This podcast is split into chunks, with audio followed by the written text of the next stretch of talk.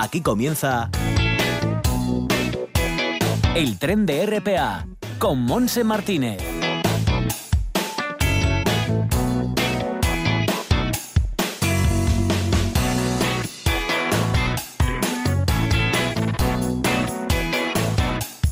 Pues sí, aquí estamos arrancando este viaje radiofónico, esta primera hora de este, de este día. Hoy es jueves ya, es jueves 15 de octubre. Hemos amanecido con cielos cubiertos, llovía al principio pero paró de llover, ahora tenemos muchísimos claros en el Concejo de Gijón, la temperatura es de 14 grados, pero subirá a 15, que será la máxima en esta zona.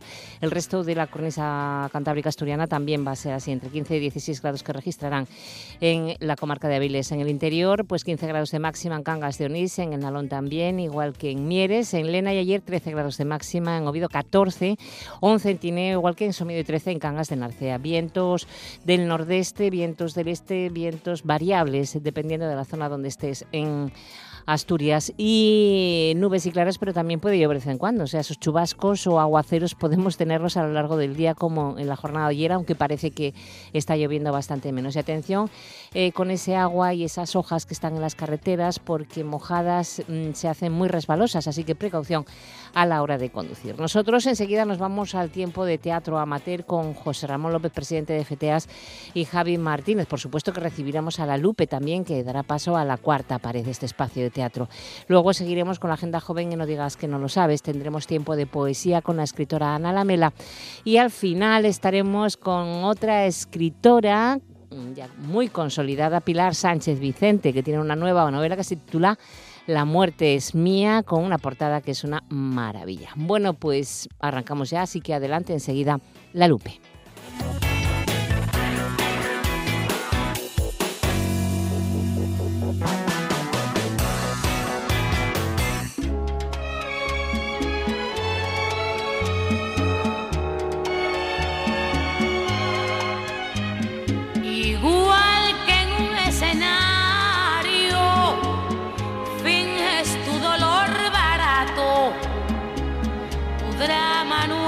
Necesario.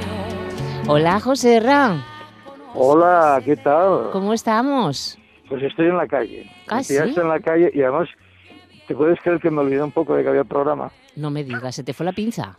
Se me fue, se me fue. Y ahora tengo mucho lío con todo esto de, de, si se puede hacer funciones de teatro, no se pueden hacer y toda esta historia. Y se me fue. Pero bueno, estoy aquí con todos los papeles. Será, ¿eh? tranquila. será, será la edad. ¿Estarás en alguna terracita? Sí, me senté aquí a tomar un Betty. café y así aprovecho. No, estoy en, en la felguera. Ah, estás en la felguera. Bueno, Javi, ¿qué tal? Hola, ¿qué tal? Bien, bien. ¿Viste al jefe que se le fue la pinza? Sí, ya la, la pila, la pila y, y que no toma la medicación. Bueno, anda, le ayudaremos un poquitín, ¿eh, Javi? Sí, no Bueno, pasa un poquitín, un poquitín. Pero tú tranquilo, mientras ordenas los papeles, José Ra, Javi nos va a contar esas noticias que ha encontrado en la red y que, bueno, por lo que sean, le han llamado la atención. Sí, vamos allá con las noticias en la red. Y empezamos con una muy buena. Uy, qué bien. Eh, la cultura es segura. Y dice que el Ministerio de Cultura, dirigido por José Manuel Rodríguez Uribes, que tiene un apellido de pasapalabra con la U, ministro de Cultura del Gobierno de España, Uribes.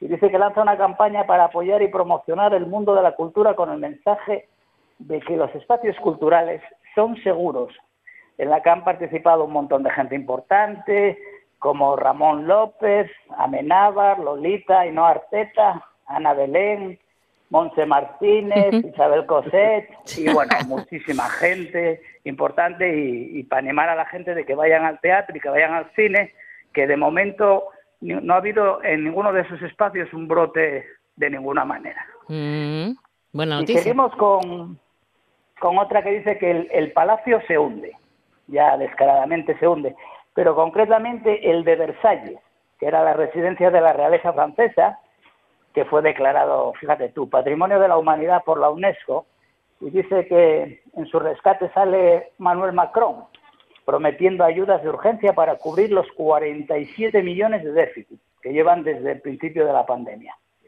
Nada, un par de datos sobre la casita de campo.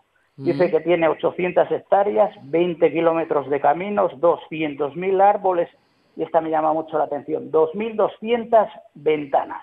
En fin, que se les fue la mano con la casita de campo. Ah, menuda casita, ¿eh? Sí. La segunda es de mi gran amiga Ann Carson, premiada con el Princesa de Asturias de las Letras. No estará personalmente para recoger el premio, una pena, pero sí lo estará en espíritu. La poetisa total y una de las máximas estudiosas del mundo poético griego de los años 2020, pero antes de Cristo, disfruta últimamente de su afición a la pintura y minimiza su profunda poesía. Te queremos, Dan Carson, y también queremos a tu espíritu atormentado. Y terminamos con un par de apuntes. Marte. ¿Qué es Marte? El planeta rojo. Marte, el dios romano de la guerra. Marte, el planeta de los que según Orson Welles nos atacarían. Está orbitando últimamente muy cerca de la Tierra, así que si queréis observarlo bien, podéis hacerlo. Está tan cerca que no volverá a estar tan cerquita de nosotros hasta el 2035. Y terminamos felicitando a ICDC, mítica, banda del rock, y también de paso a los millones de seguidores que tiene por todo el mundo y que estarán encantados con su último trabajo discográfico, Shot in the Dark, ¿Mm? Disparo en la Oscuridad. Exacto. De las pocas noticias buenas del 2020. Ay. It's only rock and roll, but I like it. Y hasta ahí las noticias. It's only rock and roll, Javi. Sí, tienes toda, toda razón. Muy bien, muy bien. Noticias interesantes todas ellas. Bueno, pues enseguida queremos estar, eh, José Ra, con, con invitado. ¿o no? Un invitado extremeño, además. Sí, es del Festival Ibérico, ¿no? Está comunicando, no somos capaces de contactar con José Martínez, vicepresidente de FATEX. Pues ponemos la lupa y lo intento yo a través del WhatsApp. Eh, venga, y mientras tanto, si te parece, vamos con adelantando contenidos, Javi, con el teatro, con las muestras de teatro. Venga, sí, porque así eh, no nos come el tiempo, ya sabes tú cómo es esto. Enseguida con la Lupe. Sí. teatro. Lo tuyo es puro falsedad bien ensayada, estudiado simulacro. Fue tu mejor actuación. Bueno, Javi, pues entonces vamos con la muestra de teatro amateur del Principado de Asturias. Empezamos, si te parece, con las anuladas. Sí, vamos, sí, porque es así. La cartelera de teatro amateur del Principado de Asturias, pues lo que dices, empezamos, empezamos desgraciadamente con unas obras anuladas hasta nueva orden y estas son Si fuera Cina de Padre Col, La venganza de la Siana de la Compañía Asturiana de Comedias, Burundanga, tristemente también, de Teatro Cumen, Nieve en el Puerto de la Compañía Asturiana de Comedias, Llegó la hora de Teatro con, Contraste. Y ahora sí, ahora vamos con las que se hacen, que son el 16, mañana, la consulta del doctor Mateo de la Asociación Cultural El Orrio, que estarán en la Casa de Cultura de Cangas de Onís a las 19.30. La Comedia de las Mentiras de Teatro Cumen, que estarán en el nuevo Teatro de la Felguera a las 19.30. Y pasamos al día 18, domingo. El Spectrum de Padre Col estarán en el Puerto de Vega, en Nadia, a las 20.30 horas y la Comedia de las Mentiras de Teatro Cumen se desplazará a la Universidad de Santander y actuará a las 20 horas. Si no hay novedad, ya está ahí la cartelera. Fíjate, ¿eh? poquitas, Ah. poquitas cosas. Está poniéndose la cosa Sí. muy, muy fea, muy fea. José Ra, estamos sin Sí. poder comunicar todavía con el... eh, Pues ah, ya está, ya WhatsApp, tenemos, tenemos, eh, tenemos, tenemos. Tenemos ya a nuestro invitado, así que vamos a recibirlo, si te parece, como, como se merece, ¿eh? Venga. Muy bien.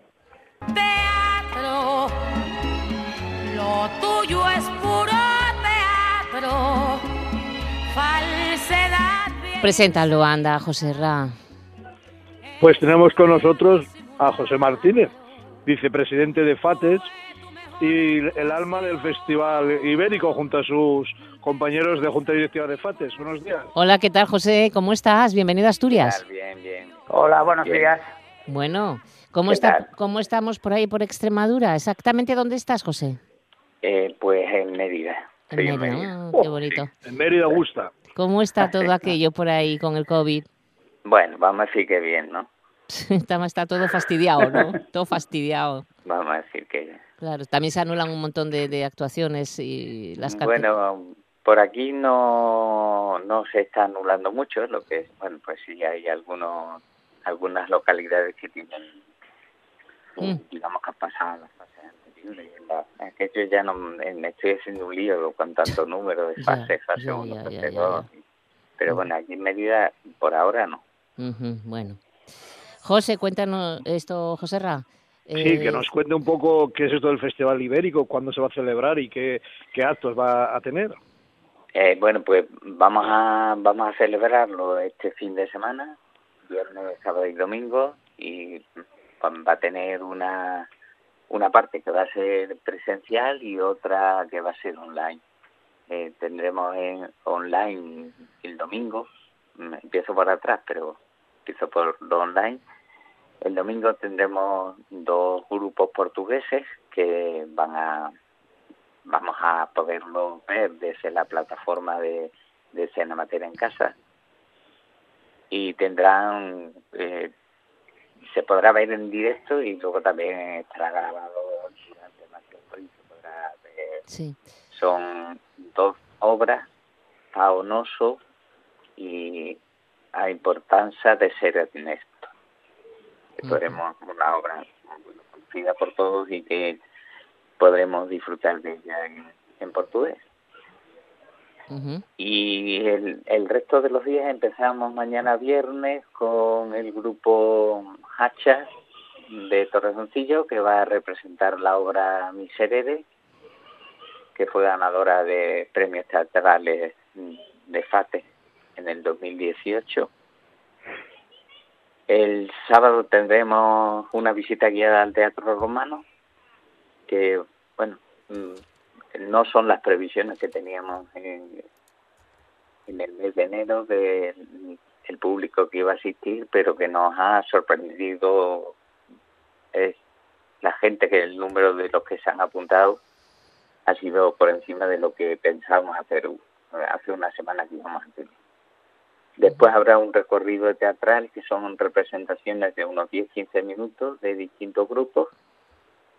En concreto, pues son cuatro grupos extremeños, mm, Batilo, Tan, Serena Teatral y luego eh, habrá un grupo también de platea. Se me ha olvidado el grupo Measadas también extremeño. Muy bien. Y por la tarde tendremos una representación en La Garrovilla, un grupo de Castilla-La Mancha, Argenia, y en Mérida, después, posteriormente, a las nueve y media, otro grupo también de, de Castilla-La Mancha, el grupo Platea. Eh, así, Muy bastante. este año, sí, bastante, bastante menos que de lo que Ya. teníamos pensado, porque nos faltan presencialmente los grupos portugueses, nos faltan también talleres que hemos hecho otras veces y exposiciones de fotografía y demás. Eh, lo completaremos a lo largo de esta semana o la que viene, pues con contactos online con los grupos portugueses de las escuelas de idiomas que hay aquí en, en Extremadura o de los clubes de lectura que hay, que también hay varios y tendrán la posibilidad de conectar en, en directo online con los grupos para que hablen sobre la obra y sobre cosas de la cultura portuguesa que siempre es interesante. Bueno, eh, José Ra, ya ves, eh, hay bastante más que aquí en Asturias, ¿eh? Bueno, este FATE se esfuerza, hay que agradecer desde Escena Mater el esfuerzo que la Federación está haciendo, ya lo hizo con los premios Juan Mayorga y ahora Sí. con esta actividad que organiza conjuntamente y que por lo menos se están salvando un poco los platos, ¿no? Que hay una parte presencial y también de comprender ¿no? que los grupos portugueses pues les cueste venir en estos momentos, pero hemos facilitado todo lo posible para que sea online y, y va a quedar muy bien, yo creo, el festival. Ujú. Va a quedar bien, sí. Eh, ¿Quieres animar, Pepe, a la gente a, a que participe todavía más de lo que tienes reservado ya?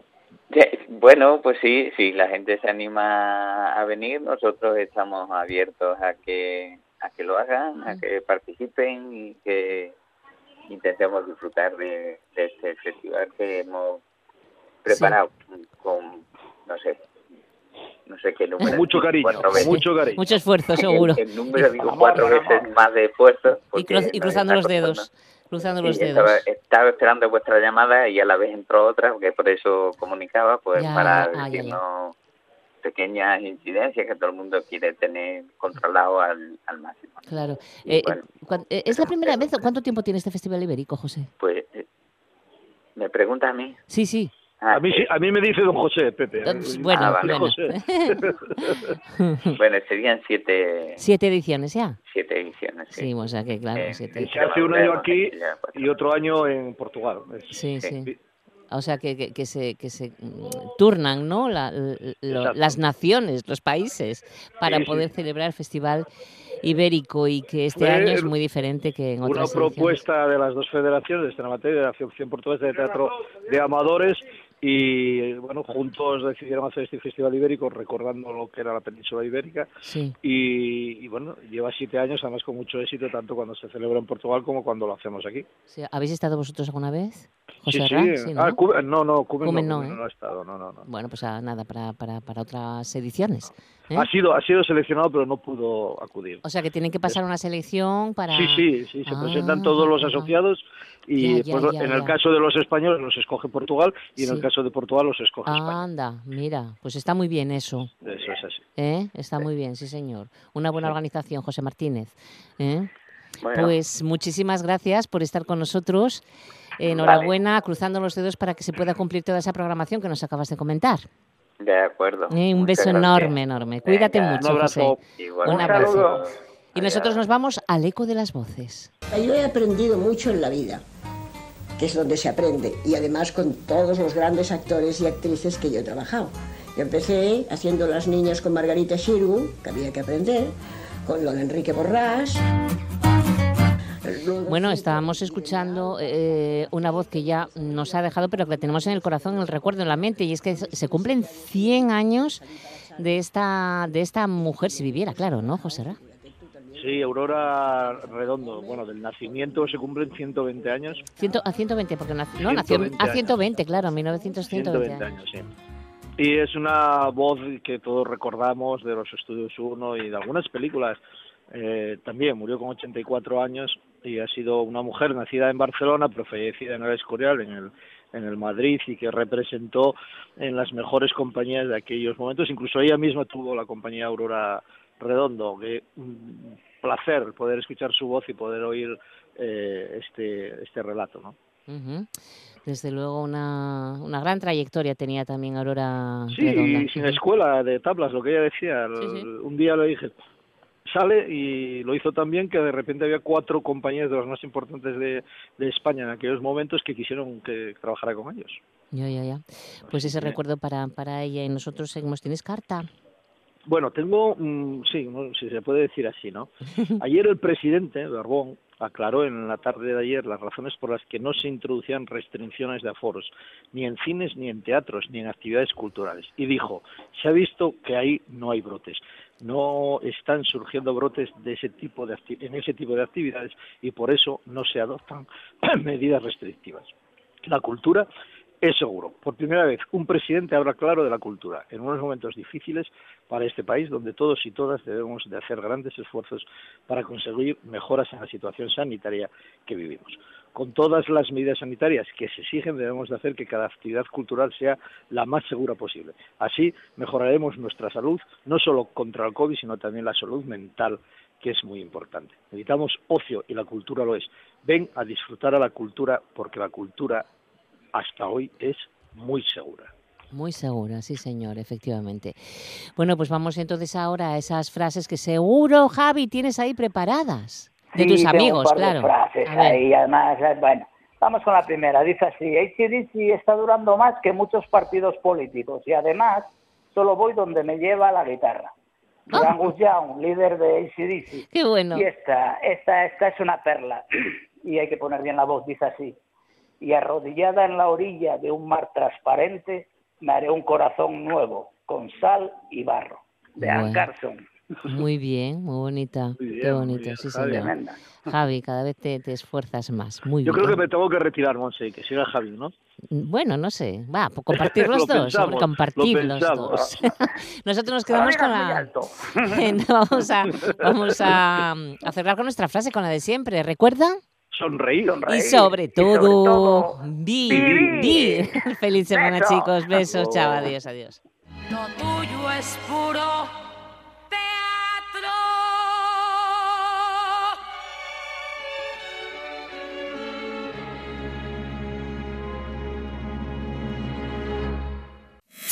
No digas que no lo sabes. Toda la información juvenil en RPA. Ponte al loro y no digas que no lo sabes. Seguimos a la 1 y 28 minutos, casi 29 minutos ya de la tarde. Vamos con la exposición en Parque Astur. Allí podréis ver, disfrutar de eh, las obras que se presentaron al decimocuarto certamen de dibujo y pintura al aire libre de Corbera. Lo ha abierto ayer al público y estará hasta mm, el día 22 de octubre. El 23 será la entrega de premios a los ganadores. Y hoy jueves eh, ya por la mañana Rosa Junco visitó el aula de las metáforas de grado para donar al Centro Poético eh, una de sus obras fotográficas originales de la serie Charcos y Ballenas. Estuvo acompañada por el fundador del Aula de las Metáforas, Fernando Beltrán, autor además de los poemas que acompañan las fotografías de Rosa Juanco en la serie Charcos y Ballenas y que se ha convertido tanto en una exposición como en un libro que podéis ver ya allí. Y luego, en cuanto a esas jornadas fotográficas del Ateneo Obrero de Gijón de foto, que ya es la edición número 13, eh, tenemos hoy la inauguración a las 7 y media de la tarde en el Museo Barjola en Gijón, que está muy cerquita de los Jardines de la Reina, concretamente calle Trinidad 17 la inauguración de Pernocta. Es la exposición del fotógrafo José Mata. Es un proyecto fotográfico que trata de devolver a Perlora su dignidad a través de la luz. Muy interesante esta colección.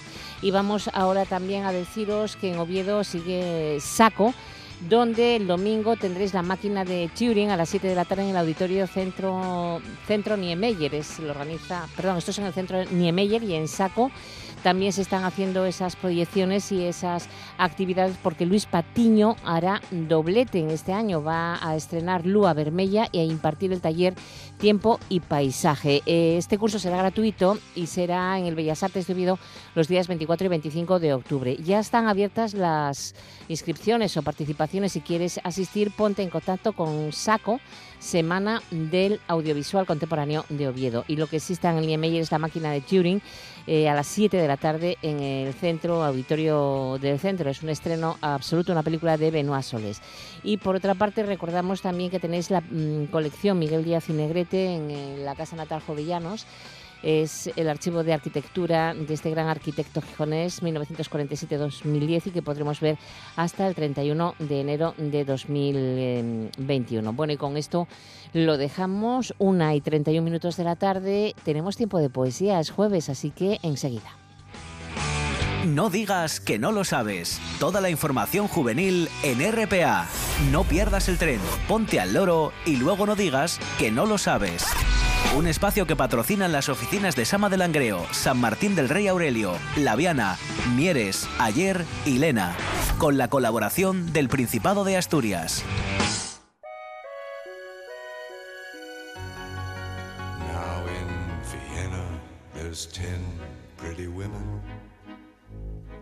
Shoulder where death comes to cry. There's a lobby with 900 windows. There's a tree where the dogs go to die. Bueno, el tiempo de poesía llega porque estamos ya escuchando a Leonard Cohen para recibir ya a nuestra poeta de cabecera, Ana Lamela. ¿Qué tal, Ana? Hola, buenos días, muy bien. Pues aquí, aquí- estoy. Aquí para con ganas. Cosas de, poe- mm, de poesía. De poesía, que también esta es una semana especial de literatura. Tenemos premios Princesa de Asturias también. Cuéntanos, Sí, cuéntanos, que recorda, recordamos que Sí. parece que hablamos ya de... de- Hombre, hablamos de Anne Carson, tuvimos, me parece que tres programas que tres dedicados. programas dedicados a ella, sí, sí. porque porque merecía la pena. Y además, mira, podemos podemos mm, hablar de como hoy os voy a contar cosas de la, la poeta que ganó el premio Nobel, que ganó recientemente El premio Nobel, sí. Louise Gluck, pues sabemos que Anne Carson estaba nominada y que era una de las preferidas, pero al final ganó. Ujú. Estaban Eh, las que- dos ahí. lo- sí, sí, sí. eh, más gente, pero bueno, Bueno, entre ya, ellas Anne sí. Carson. Y, y bueno, pues yo creo que se lo merece también. A Es ver qué buena pensáis. escritora, sí. Además nos vas a hablar de ella, o sea que un lujazo. Hombre, claro. Un Claro que os lujazo. voy a hablar de ella. Mirad, eh, mm, de principio yo quería leeros mm, el por qué le dan, le dan este premio, ¿no? Lo que dicen el, el jurado de, de, de la Academia Sueca. A ver. Dicen que le dan el premio por su inconfundible voz poética que con austera belleza universaliza la existencia individual. Eh, no es nada esto, ¿eh? No, no, que va. Uf, qué bueno. Imagínate que te lo digan de ti, de uno. Uf, eso es tremendo. No, me, me muero. Sí, sí, sí, sí. No, de mí dirán otras cosas, pero tanto, Bueno, tanto pero- como de, de Luis Gluck no. Pero no, pero llegar a decir eh, eh, esos términos eh, mm, para una escritora es lo máximo, yo creo, ¿no? Hombre, por favor, Claro. es, es estupendo, seguro que está muy contenta. Además, eh, se lo merece, se lo merece, ya, ya veréis, ya la escucharemos. Y también me gustaría decir, porque a mí eh, la, la anterior poeta que ganó el Nobel, que es Wisława Szymborska, es una de mis maestras, entonces va, me gustaría nombrarla para que veáis, hace, hace bastante tiempo, me parece que, que Szymborska fue en el 96, si no recuerdo mal, y, y la siguiente poeta mujer es Louise Gluck, la ganadora de, un Nobel. De un Nobel. Hmm. Háblanos de ella entonces. Sí, voy a contaros un poco quién es al principio y luego ya os leo algún poema, ¿vale? Es una poeta que nació en Nueva York eh, el 22 de abril de 1943 y tiene un montón de, de poemarios publicados y, y tenemos la suerte de que la mayoría han sido traducidos al español por la editorial Pretextos. Eh, yo no sé si sabéis un poco mm, la leyenda de, de por qué la publica Pretextos. Yo, yo lo leí y me pareció bonito. Ella vio un, un libro de Pretextos y le gustó tanto la edición que le dijo a su manager que le mandase las poesías a, a la editorial porque quería publicarlas en esa editorial española. Oh, mira. Sí, sí. Y bueno, pues eh, uno de los de los poemarios más conocidos es Iris Salvaje, eh, que ganó el premio Pulitzer de poesía en 1993.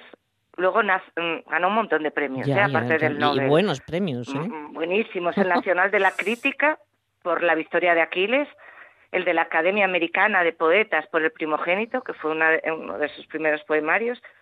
Y, y, bueno, es que mm, también es miembro de la Academia Americana de las Artes y las Letras y ahora mismo es profesora del Departamento de Inglés de la Universidad de Yale. Qué bueno, bueno. Y ha sido profesora invitada de la Universidad de Santander, que yo no lo sabía. Qué gracia, ¿eh? Aquí al ladito. Sí, sí, aquí al lado. Qué, lujo Mm. tenerla. Mm. La verdad es que lujo. sí, a ver si podemos, a ver si podemos traérnosla Uh. cuando todo esto pase y podemos charlar con ella, que seguro que es muy interesante. Seguro que sí. Bueno, Bueno, pues yo mm, voy a empezar con un poema eh, de un del último libro que se tradujo eh, y que se publicó en pretextos, que es Una vida de pueblo. Eh, es un poema que se titula Puesta, Puesta de Sol. Mm, a ver, mirad. a ver, a ver. Así escucháis la voz de, de Luis Gluck.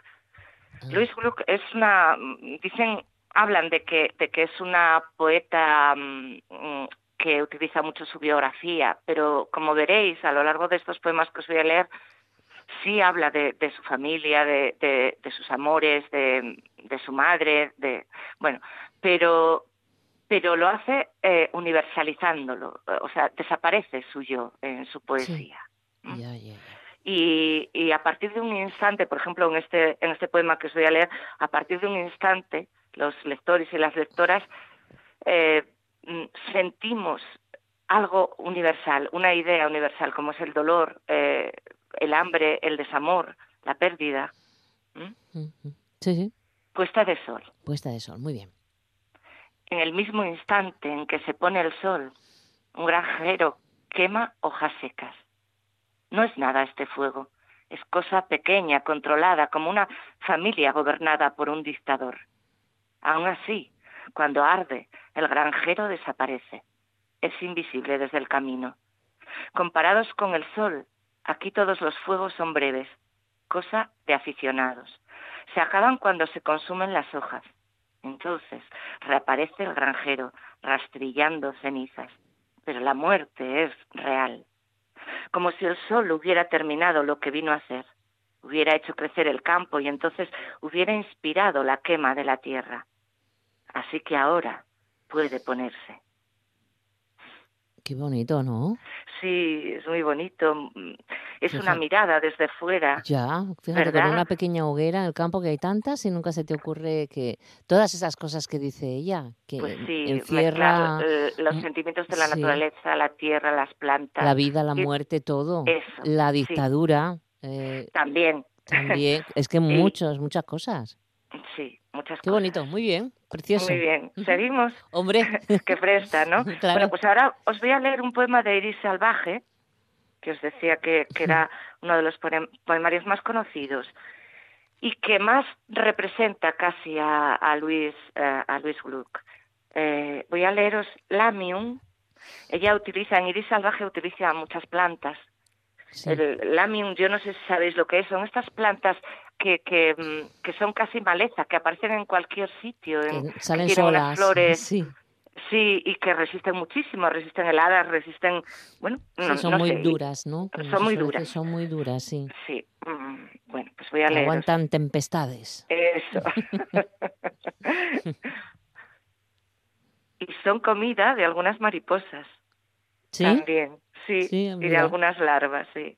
Ah, Bueno, las larvas se lo comen todos, sí. Sí. Pues, y los caracoles también. sí. También, también. bueno, pues vamos con Lamium. Así se vive cuando tienes un corazón helado, como yo, entre sombras, arrastrándose sobre la roca fría, bajo las copas inmensas de los arces. El sol apenas me alcanza. A veces, al comenzar la primavera, lo veo elevarse a lo lejos. Luego crecen las hojas sobre él hasta cubrirlo todo.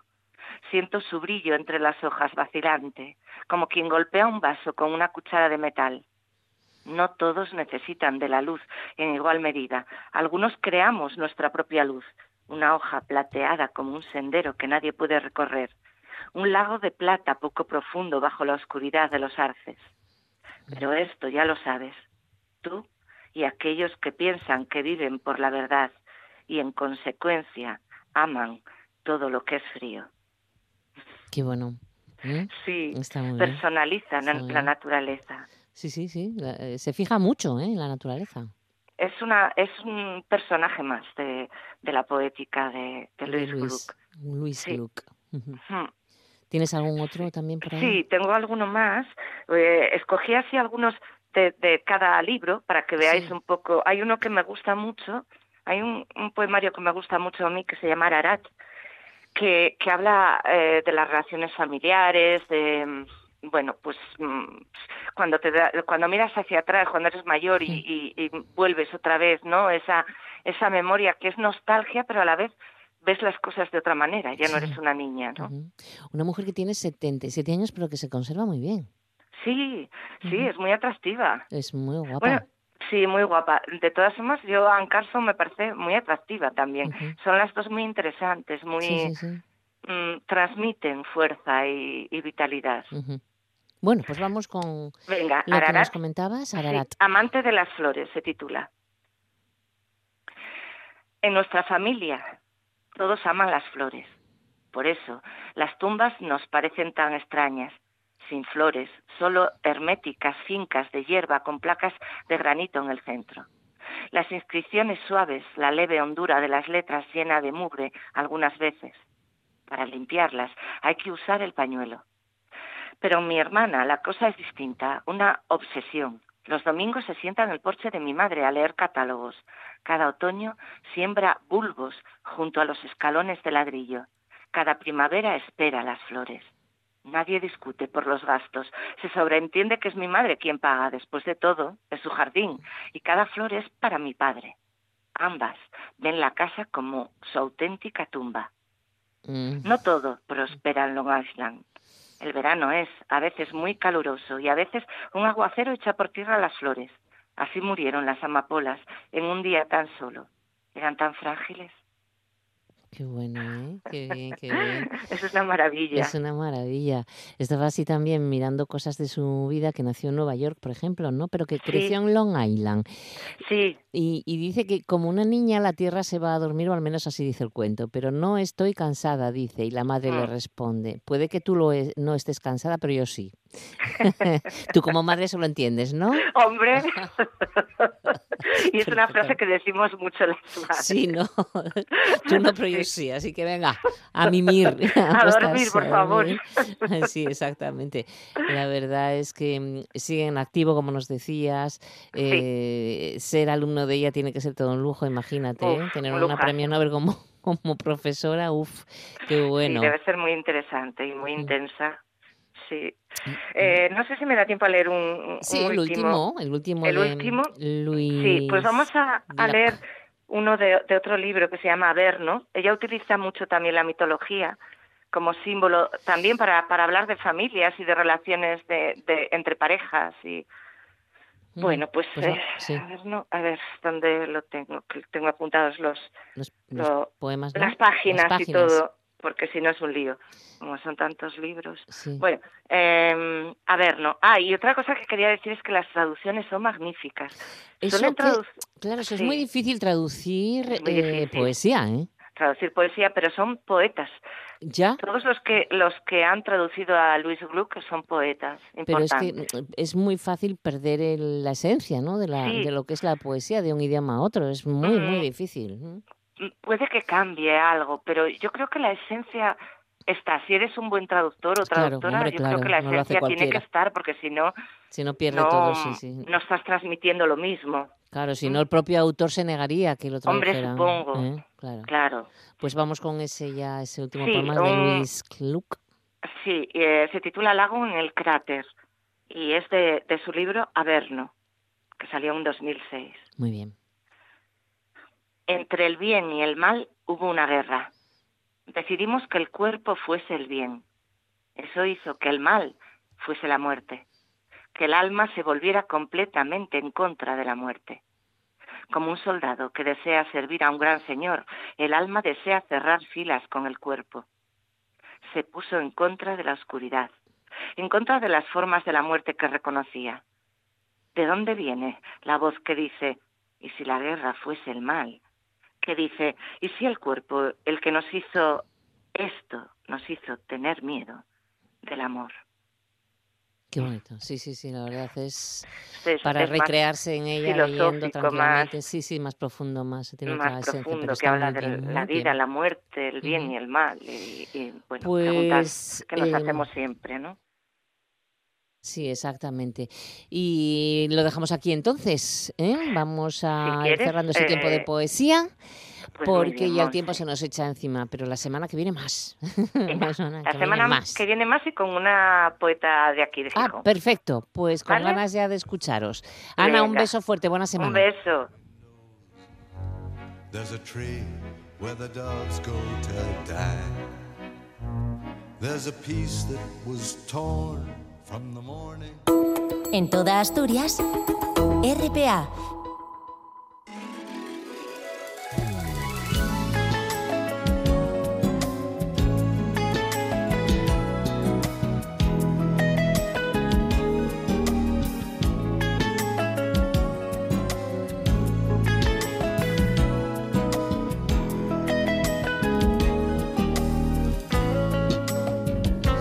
Y seguimos avanzando en esta parte final. A la 1 y 47 minutos ya recibimos a una amiga, a una playa, a una mujer escritora, una de las mejores que tenemos en este país, es de Gijón, Pilar Sánchez Vicente. ¿Qué tal, Pilar? Muy bien, encantada de estar con vosotros.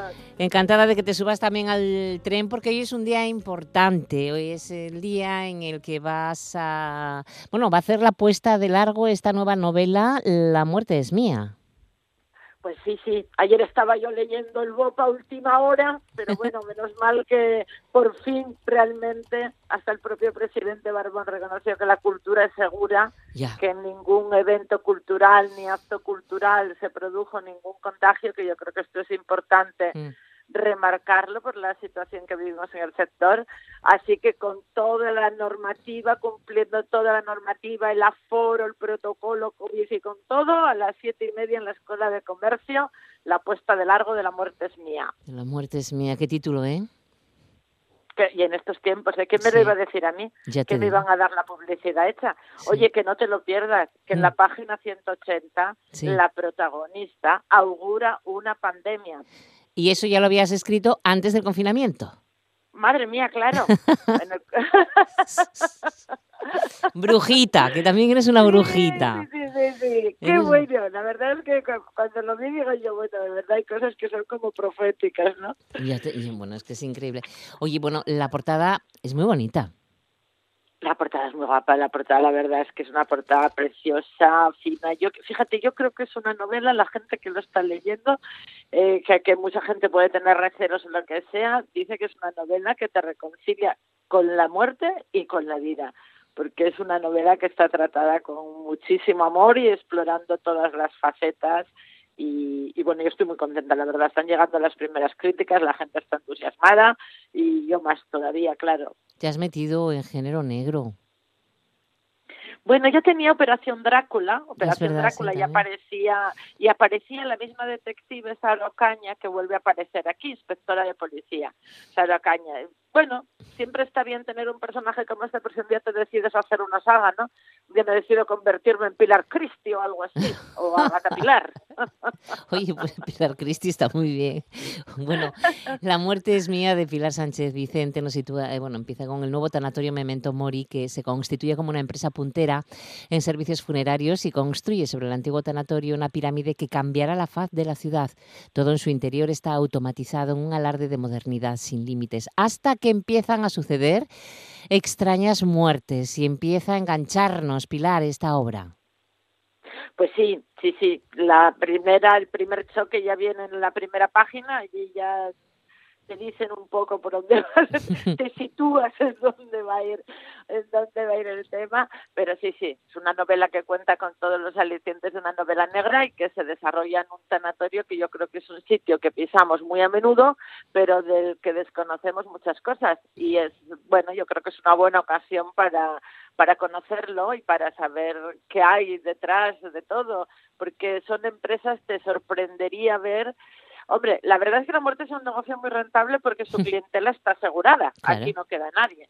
Pero también son empresas que a mí me impresionó muchísimo por lo que innovan, lo que investigan y lo que invierten. Es una cosa eh, tremenda. Cuando yo imaginaba el servicio funerario más loco y disparatado, entraba en internet y ya estaba inventado. Si no Sí. era aquí, era en otra parte del mundo. Increíble. Pero sí, sí, sí, realmente es. Bueno, es que convivimos con la muerte. Ya, lo que pasa es que Desde no estamos... nacemos, viene de serie. No estamos, no- pero no estamos educados ni preparados para afrontarla. Claro, nuestra cultura no, porque lo evita, otras sí, otras lo tienen más incorporado y nosotros también. Hace siglos lo teníamos incorporado porque convivíamos con ella muy habitualmente. Esas altísimas cifras de mortalidad infantil, las guerras, las, Sí. las pandemias.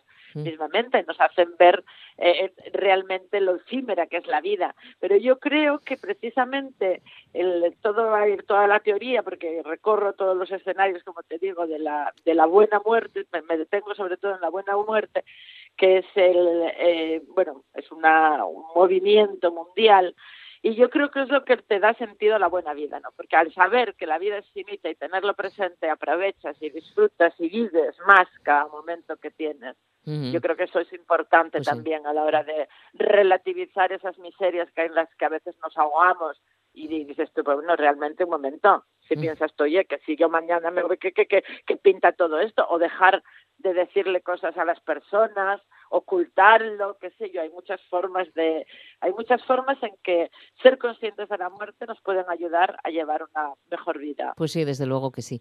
Oye, em, Claudia, eh, la protagonista, mm, es que todas tus obras tienen, tienen también eh, ese mensaje, ese fondo de mensaje, esa forma de mm, algo para recapacitar, ¿no? Y para, Sí. y para pensar. Y por supuesto, La muerte es mía no podía eh, ser menos. Em, ¿Es un canto o una defensa a la eutanasia o una labor divulgativa a la aprobación de la ley de la muerte digna? Que bueno, ojalá, parece que está a punto de ver la luz, ¿no? Pero bueno, eh, em, eh, te va a hacer que pensar. Claro, te da que pensar en lo que decías, de, yo lo que yo llamo el recao. Yo Eso, El, el mensajín, el recao que deja Pilar. y voy dejando el recado. Eso es. En este caso sí, porque la buena muerte en realidad es la eutanasia. O sea, lo que pasa que en inglés, en la traducción al inglés es la buena muerte y el movimiento mundial es la buena muerte. Y en la novela se aprueban las dos, la ley de muerte digna y la ley de muerte voluntaria que contempla el suicidio asistido. De hecho, el hashtag eh, La muerte es mía es el hashtag que utiliza la protagonista y utiliza la empresa Memento Mori, la Fundación Previda Digna, que crean para, eh, para mover y movilizar todo el, todo el, vamos, la aprobación de las leyes que se aprueban correspondientemente en el Parlamento, etcétera, etcétera. Pero bueno, la novela también tiene, pues oye, sus chanchullos políticos, todo, sus jueces que todo. te lo Mm. afinan. Es como toda novela negra, pues una representación del, del realismo social, o sea, una representación de la realidad social. Una, mm, una gran novela de Pilar Sánchez Vicente, La muerte es mía, que se presenta esta tarde. Siete y media, me decías, en el antiguo instituto, eh, no, en la, en la biblioteca. ¿Dó- ¿Dónde No, es? se presenta, se presenta en la Escuela de Comercio, Escuela de Comercio, eso, en, Escuela de en la, la forma sana que encontramos, en el vestíbulo de un Sí. segundo de la Escuela de Comercio, y además estoy acompañada Ay. por Carlota, Carlota Suárez García, una compañera Otra gran una escritora, sí. Otra gran escritora de Gijón, magníficamente estaré acompañada por ella, además es una mujer vitalista y Mucho. energética totalmente. Y luego tendré la suerte de que Mónica Jiménez, Mónica Jiménez que es también una artista local, eh, va a estar pintando un cuadro en vivo. Allí directamente pintará un cuadro y ese cuadro pues me lo llevaré para casa, que será una maravilla poder decirlo. Y bueno, pues todas las personas que vayan recibirán también un bombón de la buena muerte, son unos bombones especialmente elaborados con forma de calavera para la ocasión y pasados individualmente con su lacito morado, todo perfecto. Todos iremos identificados con la gente que estemos en el, bueno, todas, porque vamos a ser prácticamente todas, los cámaras y nosotras iremos identificadas con nuestras mascarillas de la muerte es mía. Y vamos, yo creo que tengo hasta las uñas pintadas de negro con crisantemos. Yo creo que no me falta detalle. Bueno, no, conociéndote, cono- conociéndote, sí que no, la verdad va a ser una presentación eh, muy prestosa, como decimos aquí, y que es entrada libre hasta completar aforo, que no es el aforo que desea- deseamos por las circunstancias, pero bueno, que haya aforo, ¿no? Y que hay presentación. Sí, sí, Sí. sí. Hay que eh, se apunta uno al entrar, pero no hay ningún problema. Quien tenga reparo, se quiere quedar en casa, no pueda, está en otra parte, lo vamos a retransmitir en streaming y además no solamente lo que es poner ahí un teléfono y que grabe, contamos con la realización de Javi Luege, eh, tanto en esta como en la de la semana de, que viene de Oviedo, que allí va a cantar una Rodrigo Cuevas también, me va a acompañar ¿Ah, sí? Cuevas, me encanta estar rodeada de artistas, sí, sí. Allí tendré a Leticia Sánchez Ruiz y a, si el COVID lo permite, mantendremos también la presentación y también será transmitida por streaming. Bueno, va a ser en Oviedo, ¿qué día y qué hora y dónde? El 22, el jueves siguiente, y Sí. esa sí será en la Biblioteca de Asturias, en el Fontán. Qué bueno. Bueno, esta tarde ir con tiempo, que hay que anotar eh, los nombres, los teléfonos y todas esas cosas para Exacto. poder disfrutar de la muerte es mía con un bombón de la muerte, uno por persona. Ya se lo dije a Carlota, eh, que no se pasara, que le gusta mucho el Sí, chocolate. sí, sí, sí. Uy, no te creas, hay mucha golosona. Hay mucha golosona, pero poca golosina. Bueno, Pilar, enhorabuena, con muchísimas ganas también de que me firmes tú un ejemplar, La muerte es mía. Un beso enorme, disfrútalo y hasta pronto, espero. Un beso enorme, muchísimas gracias. Gracias a todos, gracias. Cuarto Festival Nel Amaro de Teatro Profesional. Viernes 16 de octubre a les 20 hores nel Teatro Filarmónica d'Ubieu, actuación de higiénico papel teatro con la obra finalista El viaje de Covaletti. Entrada libre acordies col protocolo COVID-19. Gobierno del Principado de Asturias.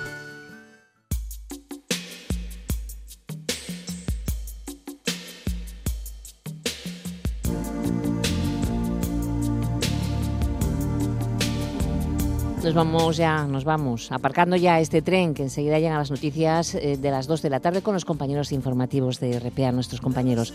Los saludos de Javi Paloma y Manolo Luñán, el apartado técnico y quien os habla, Monse Martínez.